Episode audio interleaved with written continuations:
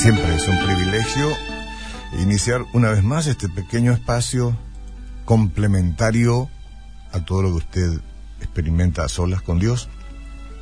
En el mejor de los casos, ¿verdad? Temprano, cuando habla con el Señor, cuando ora y cuando le cuenta que va a salir a enfrentar el día.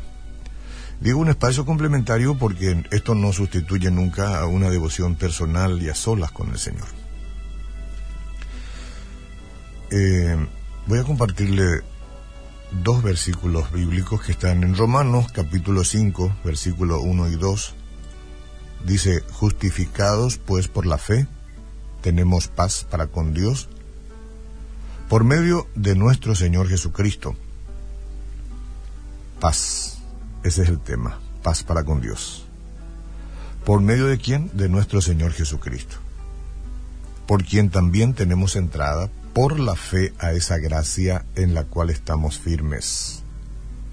Y nos gloriamos en la esperanza de la gloria de Dios. Es una alegría inmensa la esperanza que nos regaló. Bueno, probablemente cuando usted y yo lleguemos a los años muy maduros, probablemente digo, será inútil que nuestros hijos nos obsequien un aparato celular o smartphone, no sé cómo se llamará en el futuro, o computadora de la generación futura, digamos, para no decir de la última generación, ¿verdad? Y probablemente será estéril porque le habremos perdido el interés, ya con tantos años, el interés de usar esa extraordinaria tecnología que vaya uno a saber cómo será de aquí a algunos años, o simplemente porque eh, tendremos en nuestras manos algo valioso, muy importante, pero que no sabemos usar. Eso también puede ser. Imagínese usted, ya ancianitos nos regalan un smartphone de esas, de esas que ya seguramente para que la persona se desintegre en un lugar y se vuelva a integrar acá, una cosa como esa, para exagerar un poco. Nosotros ya no sabremos aprovechar sus bondades, sus beneficios, como mucha gente hoy lo experimenta. Y bueno, eso no es tan grave, no será tan grave. Con respecto a la paz, usted sabe que está al alcance de todos, de todo el mundo, y que la mayoría de la gente hoy no sabe cómo hacer uso de ella. Cómo sacarle el correcto provecho a la paz. Porque hay mucha paz que es falsificada. Entonces ya uno cree que no existe la paz verdadera. Es lo mismo que el ejemplo que le conté, o porque la gente ya no tiene interés en la paz, o sencillamente porque no conoce sus beneficios. Que salimos a comer de vez en cuando con la familia, un día pregunté a una de las personas que atienden en la mesa, una señora, servía en la mesa. Y como esos que queremos a veces eh, pronunciarnos como cristianos si la situación se da, ¿verdad? Le digo, si usted pudiera pedirle algo a Dios, ¿qué le pedirá, señora? Su respuesta fue inmediata, quiero sentir paz. Hmm. Con lágrimas en los ojos me dijo que su abuela había muerto y esto la tenía turbada emocionalmente. Comprensible, ¿no?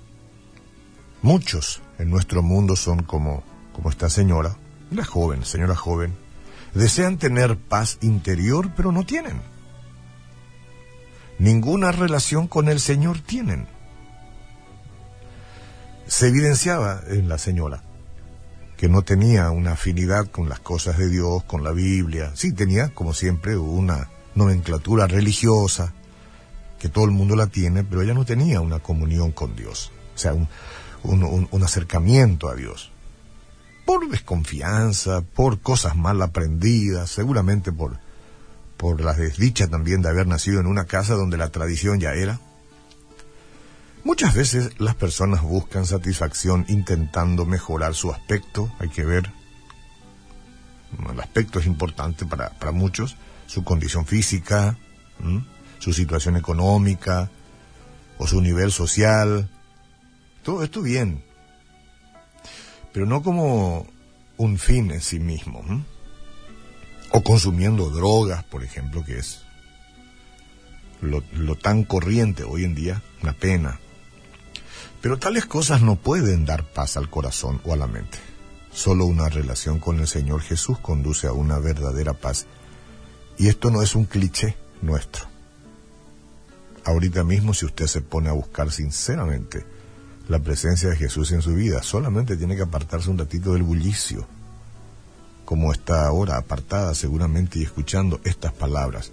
Las palabras yo las junto como tiene que ser, las ordeno y se la pongo a usted tal cual como yo entiendo que la Biblia quiere que la pongamos. No invento nada. Y con cada palabra me alimento yo. Pues si yo no tuviera dónde encontrar paz, también sería como aquel que no sabe cómo usar los elementos de hoy. Entonces, las personas antes de ser salvas eran y son esclavas del pecado. Esto no le gusta a muchos hoy, ¿verdad? Porque dicen que cargamos culpa en las personas. Nosotros no cargamos culpas en la persona, las personas adquieren culpas y al contrario tienen que ser libres de esas culpas. Entonces, ¿somos esclavos del pecado? Y vivimos enfrentados a Dios. Por las dudas nos ponemos una religión, para estar a tono con la gente. La Biblia dice, y a vosotros también que erais en otro tiempo extraños y enemigos en vuestra mente haciendo malas obras, ahora os ha reconciliado. ¿A quiénes? A los que vienen a Jesús ahora, a tiempo. Él es el único que puede dar paz por medio del Espíritu Santo. No olviden que estamos hablando de Jesús y hablamos de Dios, Padre, Hijo y Espíritu Santo, una divina Trinidad, indisoluble. Nuestras rebeliones, porque todos somos rebeldes, habían creado una barrera entre Dios y nosotros. No hay secreto. Eso es fácil entender. Cualquiera que hace algo que está fuera de lugar o que no tiene conexión con Dios, se siente no sé qué cosa, un robot se siente, porque no tiene emociones sanas. Y no son las cosas que te faltan, el sueldo que es poco, eh, o, eh, el hecho de no haber sido, como es que se dice, elevado de categoría en alguna empresa, promocionado, digo, no. Esas cosas no, no te roban la paz. Sí, inquietan porque uno quiere, lo que te roba la paz es ese alejamiento de Dios, ese no saber quién eres y quién es Dios para contigo. Eso es lo que te roba la paz. Los problemas no te roban la paz. Sí, traen un poco de turbulencia, pero uno tiene que tener la paz interna a pesar de la situación y de las circunstancias. ¿Qué te sucedió últimamente? Me quitaron esto, me echaron de acá, me llevaron de allá. ¿Y cómo estás vos con relación a las cosas que hay que hacer bien? Yo estoy haciendo bien, entonces tienes que tener paz. ¿Conoces a Jesús? Él es el que dijo, yo me entrego por ti. Si tú me tienes a mí, yo me encargo de ti. Bueno, estoy parafraseando, ¿verdad? Sin la intervención de Dios no podríamos haber encontrado el sendero de la paz. Nadie lo puede, nadie. Pero nuestro Padre Celestial dio la solución perfecta para nuestro problema del pecado y es hora que lo entendamos. Envió a su Hijo para que Él pagara nuestras transgresiones. Las mías han sido muchas. Y para que eliminara la separación que había entre Dios y nosotros, entre Dios y yo. Si yo quiero paz, voy a Jesús y le digo, Señor, yo no soy nada, tú eres todo. Yo no tengo méritos, tú los tienes. Yo soy pecador, tú no lo eres. Fuiste contado como pecador solamente para pagar nuestras culpas. Y si te recibo en el corazón, y si yo decido hoy conscientemente de que no tengo otro Dios más que a ti, tú te agradas de mí, tu Espíritu Santo me llena y cualquiera sean las circunstancias, la paz quedará en mi pecho. Así lo creo. Amén.